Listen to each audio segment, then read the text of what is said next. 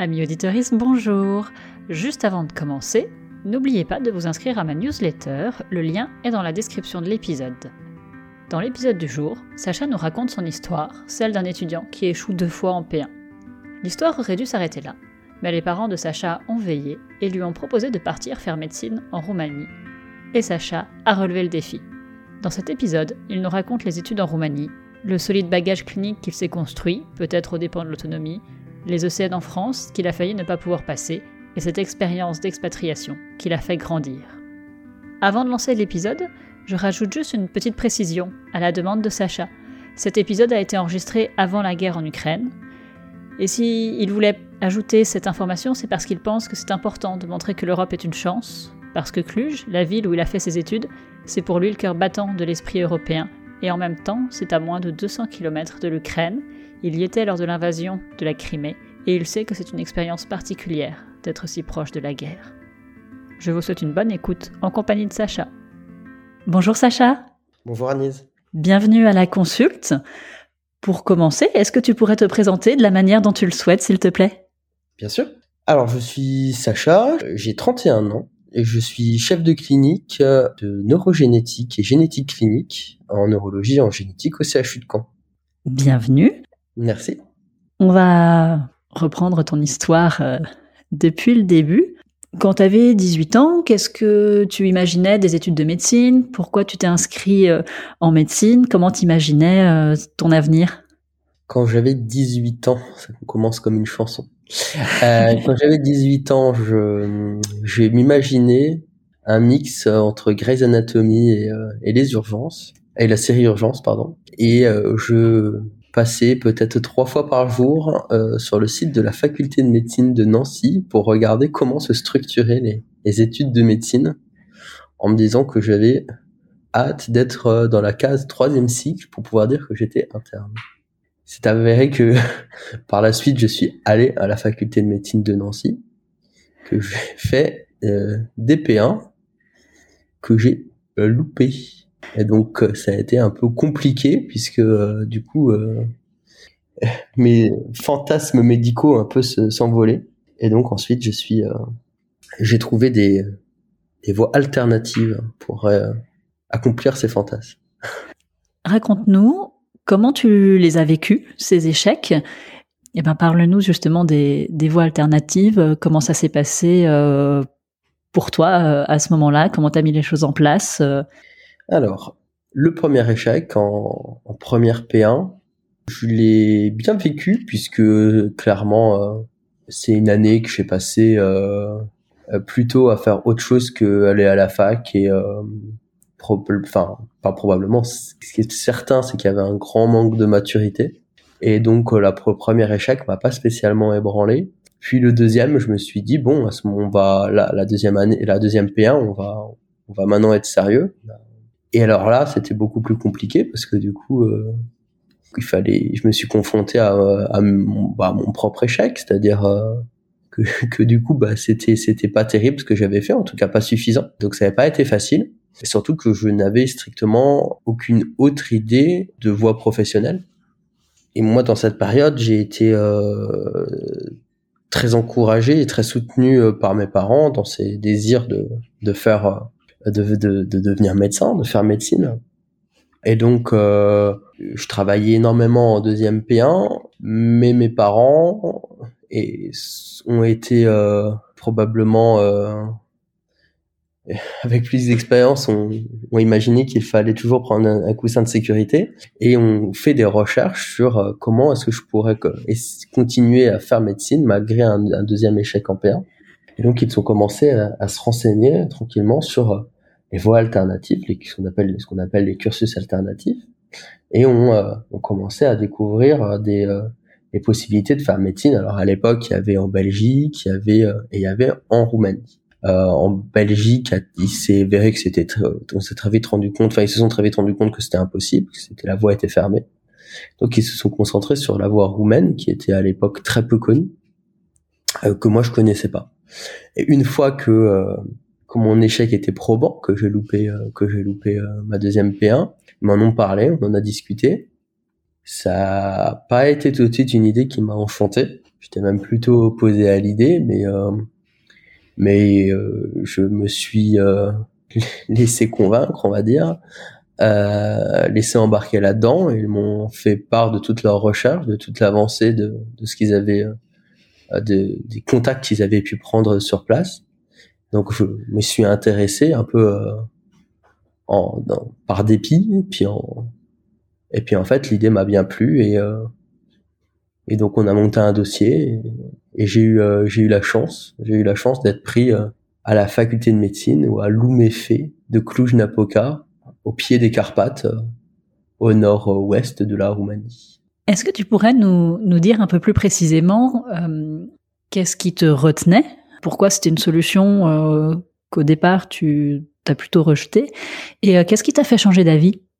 Alors, qu'est-ce qui me retenait Ben, l'idée.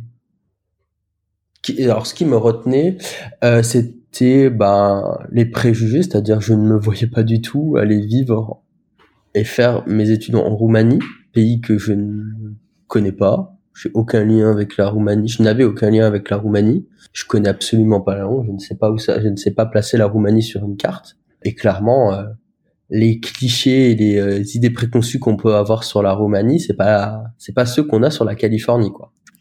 Donc euh, ça a été un peu compliqué. Je m'imaginais déjà euh, aller à la fac sur une roulotte, donc c'était pas j'avais du mal à me mettre à l'idée. Ce qui m'a convaincu clairement, bah déjà c'était que le fait qu'il n'y avait pas d'autre choix. Et ce qui m'a convaincu, c'est à partir du moment où où je suis allé euh, bah, visiter la première et la seule fois euh, où je suis allé en Roumanie avant d'avoir été accepté. On est allé visiter avec mes parents quelques jours la ville et euh, j'ai été extrêmement surpris euh, des choses et du coup et du coup j'ai commencé à me dire que ça pouvait être une solution une solution une solution acceptable tout en sachant que voilà j'avais toujours J'en avais convenu avec mes parents que si ça ne me plaisait pas, je pouvais rentrer en France à tout moment. Euh, voilà, il y avait, j'étais pas bloqué là-bas absolument. Et c'était quoi euh, les démarches à faire pour euh, accéder aux études en Roumanie? Alors, il faut, faut, faut replacer niveau chronologique. Moi, quand j'y suis allé, enfin quand je suis allé, c'est à partir de 2010, donc à partir de la fin de l'été 2010. Euh, et à cette époque-là, la, la, voie roumaine était euh, était très peu connue. On y avait, euh, on était peu de de, de candidats. Il y a dû y avoir à mon année quelque chose comme 200 ou ou 250 dossiers déposés pour 90 ou 100 dossiers retenus. Donc on était vraiment sur un, dossier sur deux. C'était pas un dossier extrêmement compliqué. Il y avait des démarches, des, des, tous les papiers administratifs, le baccalauréat, etc., relevé de notes, le cursus qu'on a fait post-bac, et puis euh, une lettre de motivation et tout un tas d'autres euh, documents qui pouvaient prouver notre motivation. C'était un peu nébuleux, c'est un dossier un peu flou, qui l'est toujours encore, je crois et qui s'est bien complexifié depuis. Mais euh, c'était un dossier un peu flou où du coup bah, j'ai ajouté des euh, lettres de recommandation, de contacts qu'avaient pu avoir mes parents. Je ne, je ne sais pas, je ne saurais jamais si ça a joué ou pas. Et je ne sais pas ce qui a fait que mon dossier a été retenu par rapport à d'autres, mais mon dossier a été retenu et donc j'ai été accepté en, en première année de médecine, euh, en section, donc en première année de médecine en section francophone à l'université de Cluj-Napoca. À quel moment tu apprends que tu es accepté en médecine en Roumanie? À quelle date à peu près? Et j'apprends ça, ça doit être fin août. Ça doit être fin août, j'apprends ça quand je suis euh, en week-end parisien chez euh, des euh, avec des amis qui habitaient à Paris à l'époque et euh, j'apprends ça par mail, je crois. Donc je leur dis, je dis voilà, c'était mes meilleurs amis, on était tout le temps ensemble, que j'apprends euh, que j'apprends ça. On se pose au café d'un restaurant, enfin pardon, à une terrasse d'un café et euh, on prend une coupe de champagne. Mais je crois qu'aucun de nous trois, on était trois, aucun de nous trois n'était convaincu dans le fait de trinquer que c'était une chose correcte que j'étais accepté. on l'a fait. Voilà comment j'ai appris ça. avec le recul, maintenant, je me dis que c'était une c'est qu'on a bien fait de trinquer, mais, mais sur le coup, je n'étais pas convaincu de, de, de, du trinquage, si on, je sais pas si on dit ça comme ça. Est-ce que tu avais profité de, cet été pour euh, rechercher un plan B au cas où, tu n'aurais pas été accepté en Roumanie ou, tu t'es un peu lancé sans filet? Alors oui, j'avais un peu recherché des choses, mais très clairement, euh, c'était une recherche un peu tout azimut et euh, pas extrêmement productive puisque je me souviens même plus ce que j'avais cherché. En tout cas, ça n'avait rien à voir avec la médecine. Je pense que c'était des prépas Sciences Po, des choses comme ça. Pour en tout cas, euh, clairement, euh, au moment de la, au moment de la nouvelle, s'il y a, si, si, la nouvelle avait été négative et que je n'étais pas pris, bah, j'étais un peu, euh, un peu court. Hein. J'avais pas grand chose.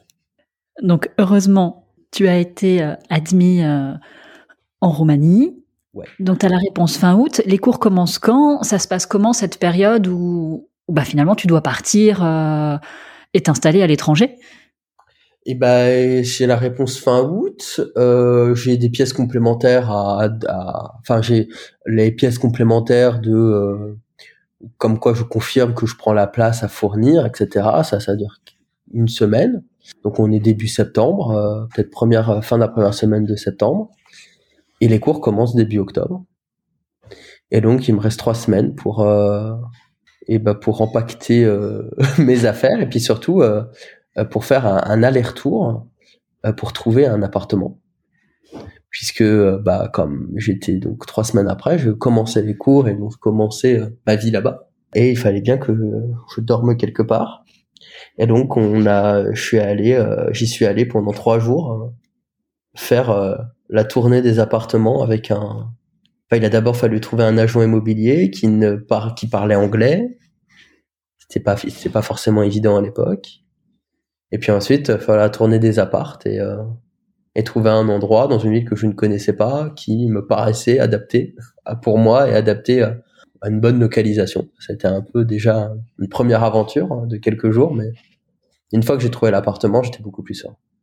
Euh, tu as fait ça accompagné de tes parents? Ouais. Ça a été un gros soutien pour toi, non? Ouais, oui, oui, mes parents, euh, c'est plus qu'un soutien. À cette époque-là, c'était, c'était clairement eux les moteurs. C'était eux les moteurs dans la démarche. Euh, c'était eux les moteurs sur plein de choses. Peut-être qu'à l'époque, je voyais pas forcément ça comme des moteurs, des moteurs, mais peut-être plus comme parfois des contraintes. Mais maintenant, je pense qu'avec le recul, c'est des moteurs. Et je, je pense qu'ils avaient conscience des choses et je pense qu'ils avaient, ils avaient perçu le, la chance probablement que que c'était pour moi avant bien avant que moi que je, que je m'en rende compte. Donc ouais ouais, c'était clairement des plus que des moteurs très importants. Est-ce que tu pourrais nous raconter un petit peu comment sont organisées les études de médecine en Roumanie, s'il te plaît? Alors, les études de médecine en Roumanie sont, euh, sont organisées de façon assez similaire dans leur structure euh, à la France c'est six années. Première à la sixième année. Deux années avec des matières plutôt théoriques, de sciences plutôt fondamentales et puis de, de sciences un peu appliquées. Puis ensuite, dès la troisième année, là, on rentre plutôt dans les sciences médicales. D'abord, les sciences médicales de la, de la médecine dite euh, physiologique, c'est-à-dire physiologie, histologie, etc. Puis, euh, puis ensuite, euh, rajouter, puis dès la, oui, de la troisième année, on rajoute euh, le niveau de, de complications, la sémiologie clinique, la physiopathe, la, voilà. Puis à partir de la quatrième année, euh, le cycle d'externat comme en France, avec déroulement sur dans les différents dans les différentes matières, euh, dans les différentes spécialités pour à la fin de la sixième année avoir fait un tour sur tout. La première et la deuxième année se font sur des plutôt des enseignements Enfin, de toute façon, en Roumanie, c'est toujours un enseignement très pratique. La première année, par exemple, euh, ce premier semestre est très euh, light, très allégé, parce que euh, la faculté a conscience qu'on est des expatriés, euh, qu'on on a conscience qu'on a que c'est pas toujours facile de voilà d'arriver, qu'on connaît dans un, un, pays où on maîtrise même pas la langue. Du coup, on n'a pas énormément de cours en premier semestre, on a quelques matières dont la, la prépondérante est, l'anatomie. Euh, mais cette anatomie, elle est, euh, on a, euh, je crois, si je me souviens bien, deux ou trois fois trois heures par semaine de travaux pratiques, plus deux heures d'enseignement théorique. Et dès la première semaine, alors on a les on a les enseignements théoriques, hein, deux heures par semaine de de d'anapat. On commence par l'ostéologie, mais dès la première semaine, on est dans le labo d'anapat, en divisé en, petits groupes de 6, de 6, 7, où on est où on a des petits groupes qu'on forme, on forme toujours le même groupe pour toutes les matières, et on est avec un professeur, enfin un attaché de un attaché d'enseignement, pour être plutôt s'apparenter à un chef de clinique en France et qui passe trois heures avec nous, trois fois par semaine, dans le labo d'anatomie. Alors d'abord avec l'ostéologie, donc c'est-à-dire avec l'ensemble des os du corps humain, à nous enseigner, à nous faire euh, présenter, à nous expliquer sur les pièces anatomiques, sur le, les os, euh, leur position, leur position anatomique, euh, bien savoir les positionner dans l'espace, savoir quelle quelle insertion musculaire, euh, se fait à quel endroit, mais vraiment sur la pièce, hein, en face, on, la, on, peut la manipuler, on peut toucher les, les rugosités, les, euh, les lieux d'insertion. Et puis ensuite, euh, euh, à partir du, de la troisième ou de la quatrième semaine, quand on a fait le tour de l'ostéo, on, s'engage plutôt là dans l'anatomie pleine et entière. Et là, ben, on, est sur cadavre, on, on dissèque les cadavres, on a les on a les, les, organes face à nous, des organes pour qui sont tous formalisés, et donc euh, on s'entraîne, on tient, euh, on, manipule euh, les cœurs, qu'on apprend à positionner en position anatomique, on apprend à, à tour de rôle, par exemple, je dois présenter l'atrium droit, moi ensuite mon cardiologue doit présenter l'atrium gauche, ou je dois présenter la face inférieure du cœur avec tous les éléments, avec sur en montrant, en désignant sur le cœur, et ça pour tous les organes, puis voilà l'ensemble du corps humain. Donc quelque chose de très, de très pratique. Et ça, ça vaut euh, pour toutes les matières. Euh, en histologie, on travaille euh, en, travaux pratiques les lames, on regarde les lames, chacun on a des lames et on les étudie. Voilà un peu comment est organisé les premières, les deux premières années plutôt de sciences fondamentales. Puis ensuite arrivent les les années les années supérieures où là, eh ben dès la troisième année, on va, on a la sémiologie.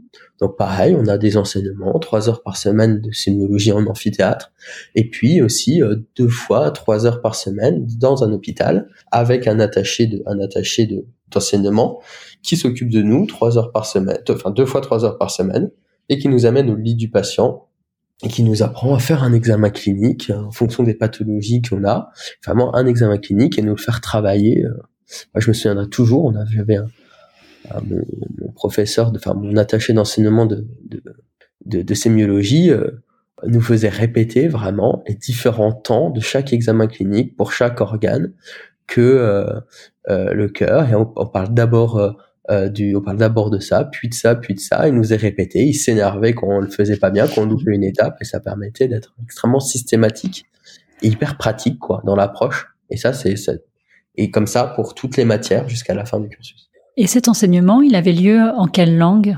Cet enseignement, alors euh, au début, surtout les premières années, les trois, quatre premières, surtout les trois premières années, il avait lieu en français pour euh, beaucoup, puisqu'on est chez une section francophone, des sections qui sont structurées et qui sont qui existent euh, pour avoir un enseignement en français avec le, le, le, la, Roumanie étant un pays très francophile, hein, ils sont, le, général de Gaulle a été le premier à reconnaître l'indépendance de la Roumanie et l'existence de la Roumanie comme on la connaît actuellement. Donc ils ont toujours un, ils ont toujours un côté très francophile.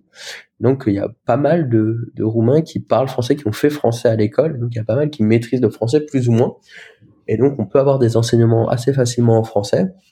Puis au fur et à mesure, de, on a plutôt, s'il y a des professeurs qui sont moins à l'aise en, en, français, on passe en anglais. On peut également euh, avoir à terme des enseignements en roumain parce que bah on habite dans un pays, on, a des cours à la faculté les premières années pour apprendre le roumain, maîtriser le roumain médical d'abord, puis ensuite un roumain un peu plus un peu plus correct. Donc ensuite on a pu avoir des enseignements en roumain parfois qui, euh, au bout des quatre ans, qu'on maîtrisait correctement la langue, sans être parfois bilingue pour euh, pour tous, mais on maîtrisait correctement la langue. Des certains enseignements en roumain qui étaient peut-être plus aisés pour les pour les enseignants qui nous du coup nous gênaient moins. Dans ta promo, c'était essentiellement des expats, il y avait des Roumains, c'était comment? Dans ma, alors dans ma promotion, on était euh, probablement euh, 98 ou 9% euh, d'expatriés, de personnes qui avaient quasiment le même parcours que moi, c'est-à-dire euh, des gens, des, personnes qui venaient de partout en France, vraiment de partout en France, et qui, euh, pour la plupart, avaient fait 2P1, qu'ils avaient loupé, et qui étaient venus exactement sur le même parcours que moi. Donc quasiment que des Français dans la, en section francophone. Et inclus, il y a également aussi une section anglophone où là il y avait euh, plutôt euh, des Allemands, des Suédois, un peu d'Italiens. Et ensuite il y avait la section romanophone où là c'était quasiment que des Roumains. Donc dans ma dans ma section c'était quasiment que des Français. Il y avait quelques il y avait une à quelques personnes qui venaient de qui venaient du Maghreb également, enfin des, des pays francophones quoi. Euh, mais c'était principalement de façon très écrasante des Français. Vous parliez quelle langue entre vous? Entre nous? Ouais. Bah, on parle français. On, est, on est français, hein, tu sais, les Français, partout dans le monde, parlent français. Et, mais par exemple, euh, à l'hôpital, en stage, vous parliez français entre vous et euh, roumain avec les patients et Exactement. français ou anglais ou roumain avec l'attaché d'enseignement? Et c'est exactement ça.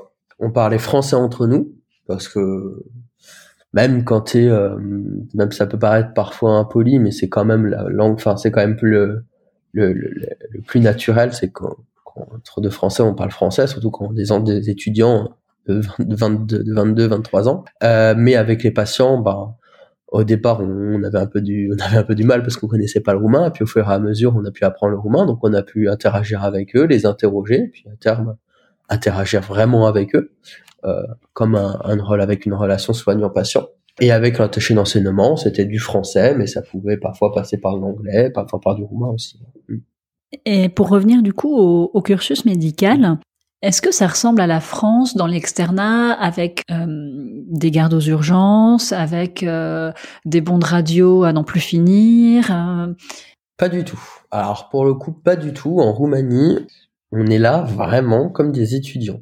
On est là pour apprendre. On n'a aucun rôle, alors encore moins ceux qui sont des sections non roumanophones, euh, donc les sections anglophones et francophones. On est vraiment là. En plus, on est là du coup on est là, par exemple, en sémiologie, on est là le, mar le lundi matin et le jeudi matin, et on, à Cluj, à Cluj-Napoca, les hôpitaux sont, enfin, sont très pavillonnaires. Donc il y a des hôpitaux un peu dans toute la ville, et chaque hôpital a fait de la médecine interne, de la cardio, etc. Donc on est une matinée quelque part, une matinée à un autre endroit, à un autre endroit, et donc on est vraiment là pour apprendre. On n'a pas du tout de rôle administratif, on n'a pas du tout de rôle, il n'y a rien, aucune tâche ne nous incombe. On est là euh, pour apprendre et on est là pour être avec notre attaché d'enseignement qui est également là pour nous apprendre.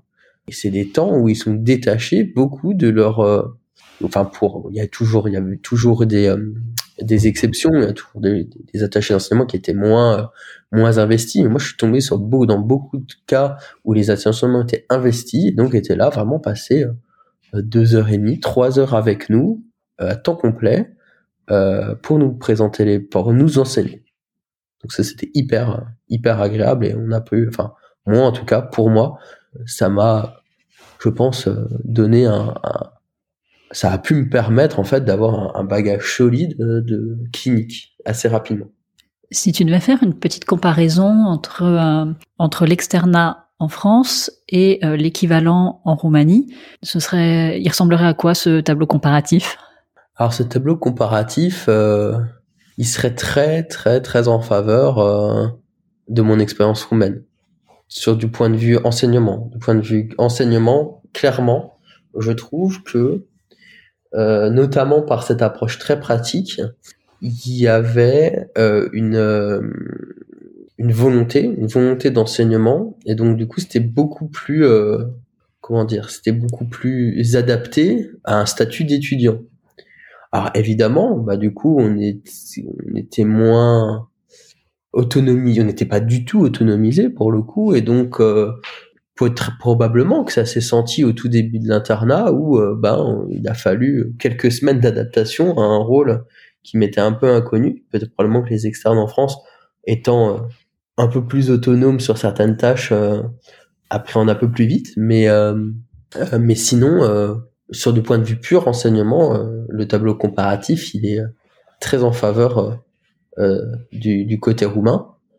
Après, il y a aussi des inconvénients. Je pense qu'il faut pas, faut pas se leurrer. Il y a en Roumanie, ils nous laissent aussi beaucoup libres de, euh, comment dire, de l'investissement qu'on veut bien mettre dans les connaissances euh, acquises.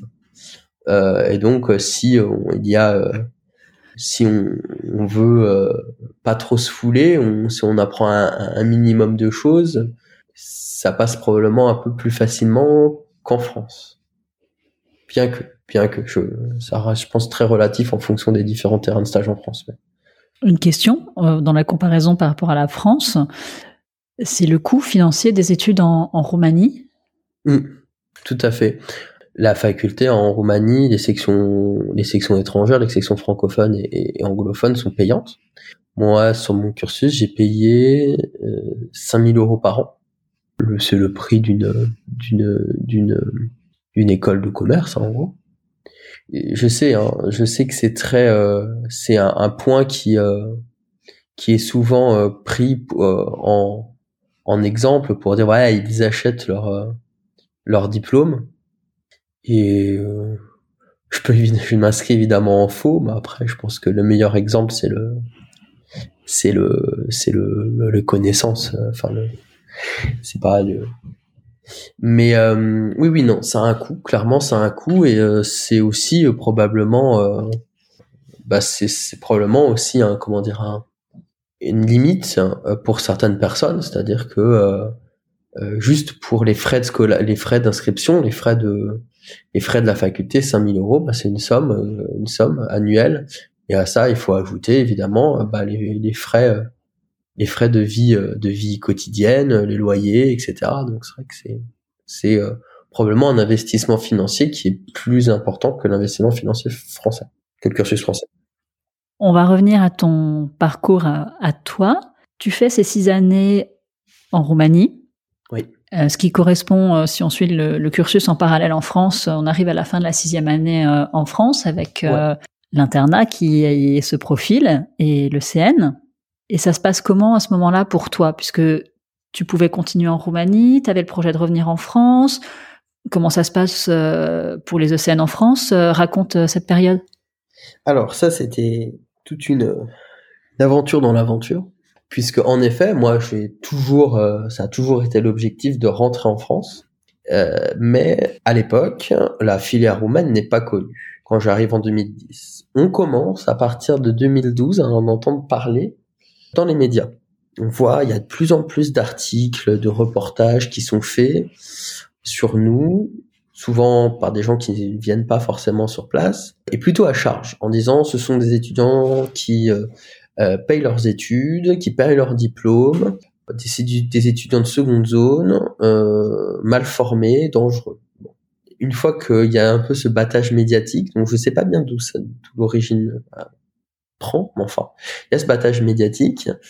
Et le l'État français, euh, le gouvernement français de l'époque euh, euh, légifie à ce propos et passe durant l'été, durant un été, sans trop en parler, un texte de loi, je crois que c'est un décret de mémoire, qui édicte que les étudiants ayant réaliser deux, deux P1 et euh, ayant échoué à ces DP1 ne, pour, ne peuvent plus s'inscrire au cursus euh, dans le reste des études de cursus de, du cursus de médecine. Ne peuvent, en gros, ne peuvent plus s'inscrire aux ECN pour passer les ECN.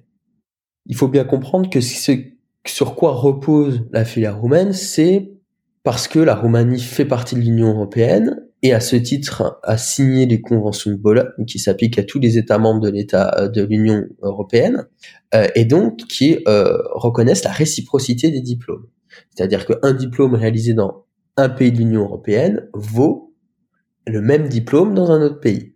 Et donc, en gros, l'État français, par ce décret, en gros, décide d'aller contre ces conventions de Bologne qui sont signées par la France. Euh, ce qui fait que pendant euh, toute une période, à partir du moment où ce décret a été a été est passé, on pouvait plus rentrer en France. Et c'était le cas. On était une, probablement 95% des, de, de, de, mes camarades et moi qui étions là-bas, c'était notre cas. Quoi. On était quasiment, on avait quasiment tous fait deux.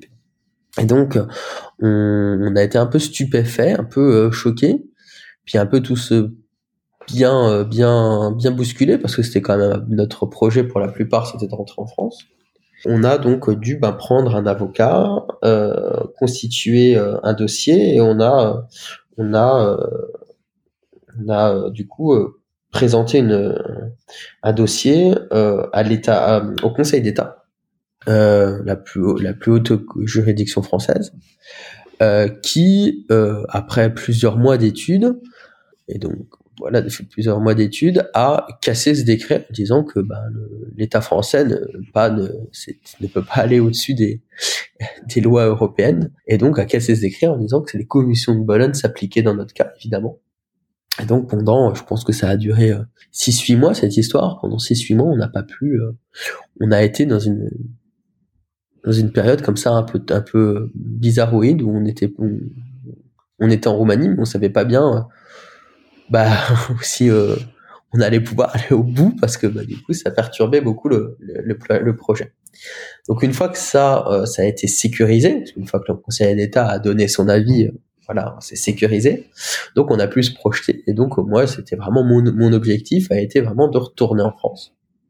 donc on commençait l'externat, c'est à partir de la quatrième année où euh, je me suis pas bien rendu compte des choses, où je travaillais euh, pour mes examens roumains, où ça se passait bien, euh, mais sans vraiment travailler pour les ECN. En fait, je m'en suis rendu compte plutôt au milieu de cinquième année, donc vraiment très tard, qu'en fait, on n'était pas du tout, et, et ça c'est presque normal, hein, c'est-à-dire on était la faculté de, de Cluj, elle n'était pas là pour nous préparer au retour en France, elle était là pour nous former en tant que médecin, donc on n'était pas du tout préparé aux ECN, qui sont comme une modalité très particulière d'évaluation.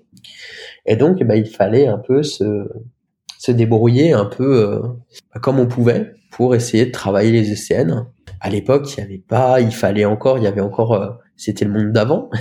Beaucoup, beaucoup de choses se passaient en présentiel la visioconférence n'était pas aussi répandue que maintenant, et donc il y avait beaucoup de modalités où il fallait euh, des conférences, où il fallait rentrer sur Paris, voilà, où il fallait, enfin en tout cas rentrer en France euh, pour euh, pouvoir bénéficier de ces conférences.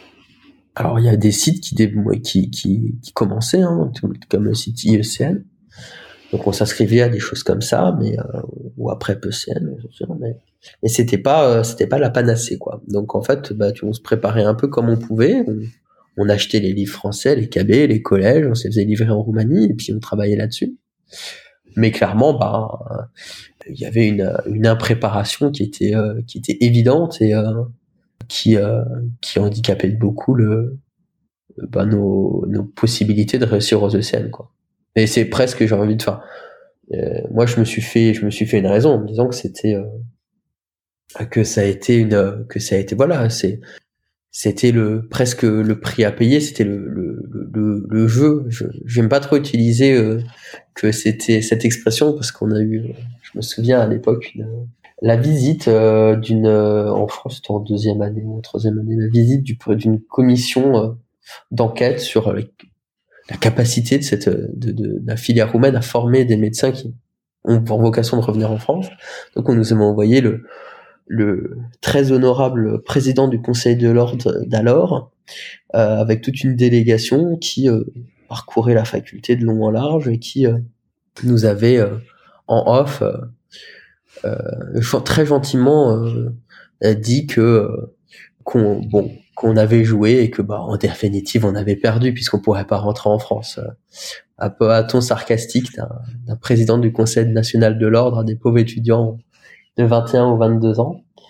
J'aime pas trop cette expression parce que ça me rappelle un peu ce, ce, ce monsieur qui est probablement, euh, qui euh, par la suite a été, euh, qui a été, je crois, accusé. Je sais pas s'il a été condamné, mais je crois bien. On va dire accusé pour pas que, pour pas diffamer, de, de détournement de fonds auprès du Conseil de l'ordre. Donc, je l'ai un peu, voilà, je trouve ça un peu ironique avec le, le recul. Et je ne sais plus où est-ce que j'en allais on, on, parlait des ECN. Oui. Et donc, tu as réussi finalement à t'inscrire aux ECN en France. malgré une préparation qui n'était pas optimale, puisque forcément la fac en Roumanie prépare ses étudiants pour le cursus roumain et pas pour le cursus français. Ouais, tout à fait. oui, oui. Alors l'inscription à l'ECN, il n'y a rien de plus simple. C'est une formalité administrative. On pourrait croire que c'est tout toute une galère. Inscription aux ECN, il y a vraiment, je crois que c'est trois, un papier à remplir, deux pages, euh, une, photocopie de la carte d'identité et, et en avant Guingamp pour les ECN. Euh, aucun contrôle de langue, ce qui est d'ailleurs euh, ce que nous on disait au, euh, au comment ça s'appelle? Au CNG. Au CNG, voilà.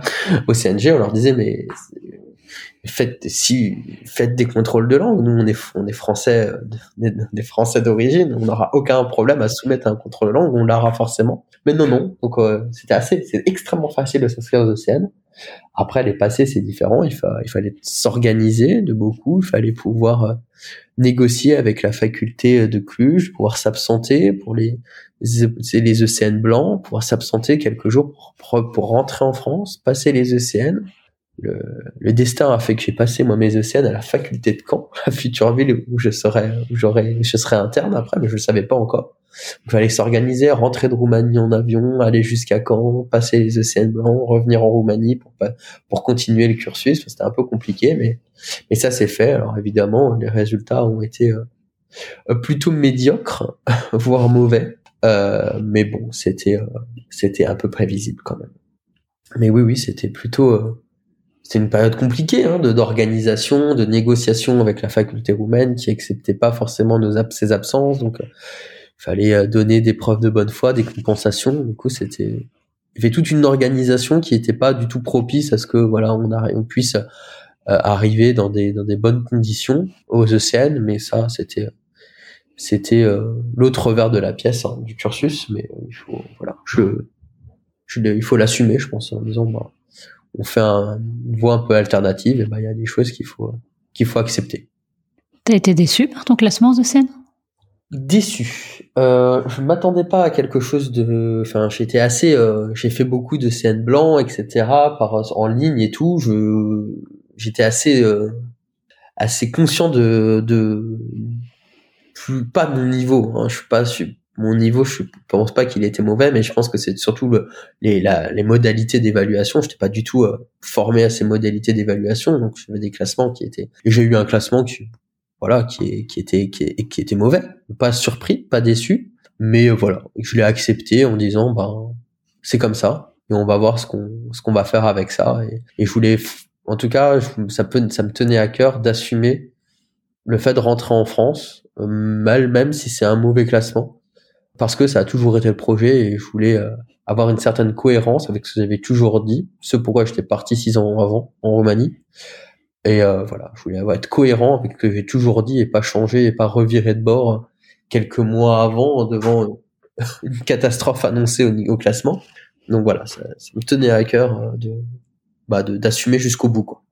Donc tu passes les ECN, tu as ton classement, tu choisis euh, la spécialité de génétique médicale. Ça, c'était une surprise pour le coup. une bonne surprise. une grande surprise, euh, puisque euh, je pense que deux jours avant d'être affecté en génie, dans le DES de génétique médicale, je ne savais pas que c'était une spécialité. Je n'avais aucune idée de ce que c'était la génétique médicale. Je, je me doute, enfin, je me suis même pas, j'avais même pas envisagé que je puisse, avec mon classement, avoir quelque spécialité médicale que ce soit. Euh, j'étais parti pour faire de la médecine générale. Et euh, trouver un, un desk puisque c'était encore l'époque des desks. Un desk qui me plairait pour euh, voilà. Mais euh, mais non en fait ben quelques je pense que 24 heures avant peut-être 24 heures avant le jour de mon choix il s'est avéré qu'il y a des places en génétique médicale qui sont apparues. Je sais pas comment et donc j'avais la génétique médicale et, euh, donc 24 heures avant, je quand même regardais ce que c'était ce truc-là. Et j'allais regarder les maquettes. Je me suis dit bah c'est pas ça peut ça peut me plaire, en tout cas ça peut ça ça me risque pas de me déplaire. Et puis euh, j'étais vraiment pas emballé par la médecine générale à vrai dire. Je voulais plutôt faire une médecine, euh, enfin je voulais plutôt faire un secteur où je vais réussir à me spécialiser dans un domaine plutôt que être plutôt avoir cette cette difficulté de d'être très généraliste. Je pense que c'est très dur d'être médecin généraliste aujourd'hui. Et donc, bah, je suis regardé ça, j'ai appelé une amie. J'ai appelé une amie qui euh, qui avait fait ses P1 avec moi et qui elle avait, avait réussi avec brio en disant bah qu'est-ce que t'en dis? Euh, il me reste euh, il me reste un, poste de génétique dans la subdivision de Caen qu'est-ce que t'en penses? Et elle m'a dit bah écoute Sacha moi j'ai pris une neurologie Caen donc je dis bon bah écoute va pour génétique Caen et donc j'étais pour tout dire j'étais à la Réunion à l'époque donc j'ai choisi à partir de la Réunion génétique médicale à Caen, en ne sachant pas tellement dans quoi je m'embarquais. En définitive, j'ai commencé mon internat comme j'ai commencé mon cursus de médecine, sur un coup de poker. La Mani, c'était un coup de poker, la génétique, c'était un coup de poker. Ça m'a plutôt réussi les deux. Et alors, on va parler de ce début d'internat. Tu reviens de Roumanie. Comment est-ce que c'est perçu euh, par tes collègues euh, le fait que tu aies fait ton cursus en Roumanie? Et comment toi, tu te sens dans ton internat en revenant de Roumanie sans avoir fait le cursus euh, classique français? Alors, moi j'étais j'étais vraiment très apeuré de rentrer en France, surtout avec ce qui avait pu se passer dans les médias tout quasiment les six ans. Hein, on n'arrêtait pas de dire que la Roumanie, voilà, c'était quand même formation rabais, etc. Donc j'étais vraiment et on n'était pas tellement soutenu par les associations étudiantes en France, c'est ce qu'on peut comprendre. Hein. Il, y a, un espèce de, de, concours, on sait comment ça se passe. Donc, voilà compétition. Hein. Donc euh, moi j'étais un peu paniqué. Enfin j'avais un peu, j'avais très peur de, du retour en France, de comment ça allait pouvoir se passer avec mon retour quoi. Alors j'avais déjà été un peu rassuré puisque moi durant les étés, euh, durant les étés, chaque durant chaque euh, année, donc entre la première, deuxième année, deuxième, troisième année, etc. On doit faire des stages, on doit faire des stages en hôpital durant l'été. Et moi donc j'avais j'étais j'avais fait des stages dans les dans le, grand CHR près de chez moi, en Lorraine. Euh, et j'étais passé dans plusieurs services euh, en tant que du coup euh, faisant fonction d'externe, si tu veux, les différents, les différents, les différents, les différents étés. Et à chaque fois, ça s'était super bien passé. C'est-à-dire que j'avais que des compliments des chefs de service sur tant le niveau que je pouvais avoir, mais l'implication, ça se passait plutôt bien. Donc j'étais plutôt rassuré quant à ça. J'étais pas tellement paniqué sur ça, plutôt plus de sur le comment est-ce que ça allait se passer avec euh, ces néos internes comme moi et comment ils allaient me voir. Moi, le, le resquieur, en gros, le, le tricheur, presque, c'est ce qu'on disait. Et en fait, euh, je me suis retrouvé donc en premier semestre dans un CH de périphérie, CH de Saint-Lô, au milieu de la Manche. Euh, non, oui, au milieu de la Manche. Et c'est un CH assez grand. On était euh, quoi, 60, 60 euh, internes dans ce CH. On était quasiment 50 premiers premiers semestres et euh, 30, une trentaine, euh, une trentaine peut-être qui vivaient à l'internat de, de Saint-Lô. Et en fait, euh, premier soir, hein, premier jour, première journée d'internat, premier soir, on, on, a, bouffe tous ensemble à l'internat du coup pour pour se rencontrer. Et en fait, je n'ai que des gens euh, extrêmement intéressés euh, par le cursus, extrêmement curieux de, l'aventure que ça a pu être la Roumanie et, et plutôt euh, des, des, choses à laquelle je ne m'attendais pas du tout, plutôt des, des retours dans le sens où bah, que c'était plutôt courageux, que c'était hyper intéressant d'avoir fait ça, alors que je m'attendais pas du tout à ça. Donc en fait, et ça n'était que ça durant tout mon internat.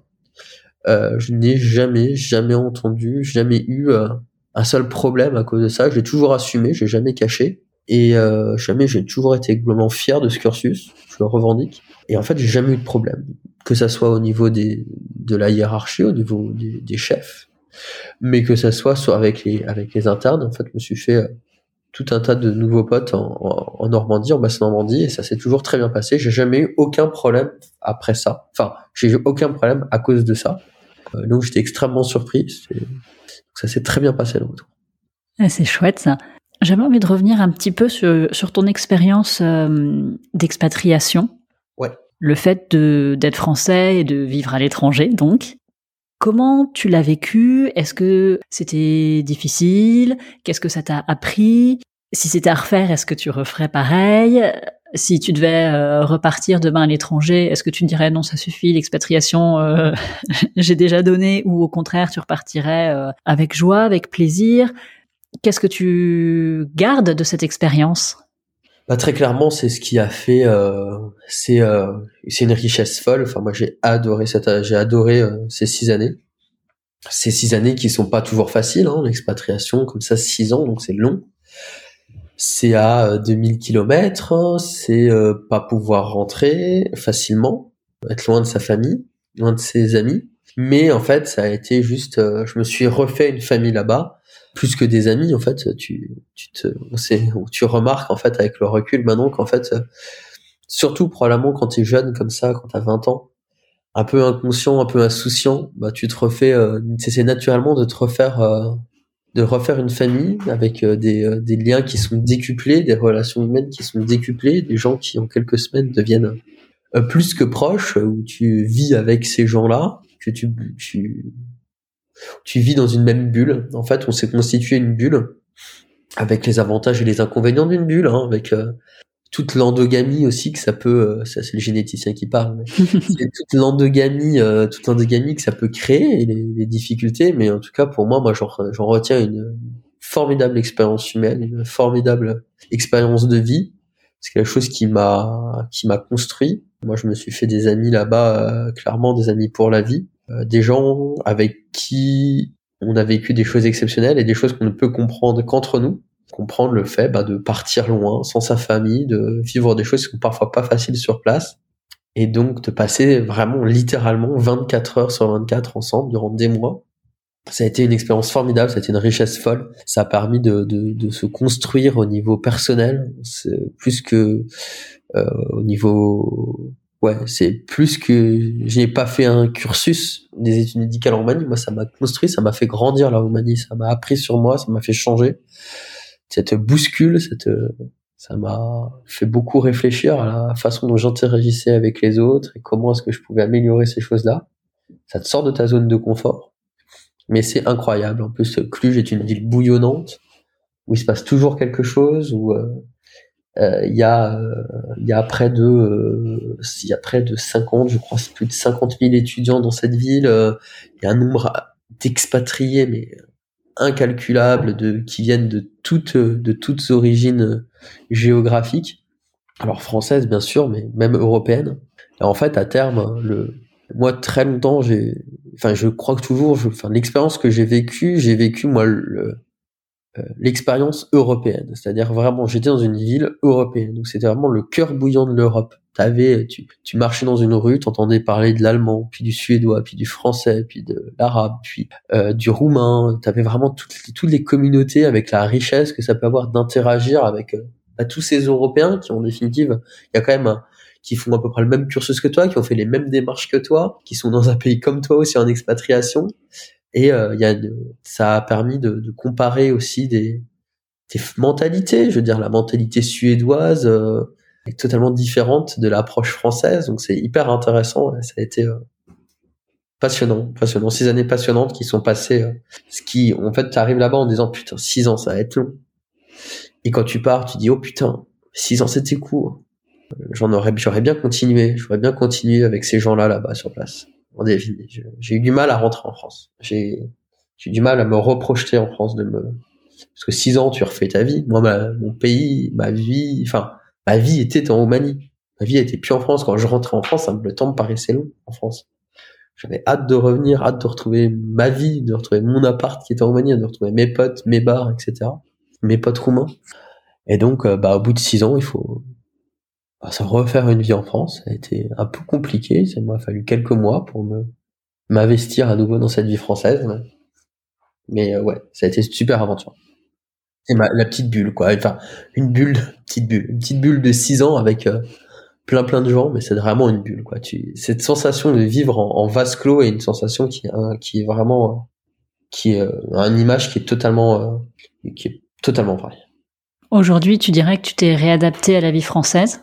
Ah oui, complètement. Je me suis refait euh, après ma vie euh, roumaine, je me suis fait une vie normande. Oui, oui, complètement. Ça m'a mis, euh, ça a mis, allez, deux mois pour me reprojeter vraiment en France. J'ai eu besoin de de revenir en France, de commencer l'internat avec une petite bousculade que ça peut avoir au niveau.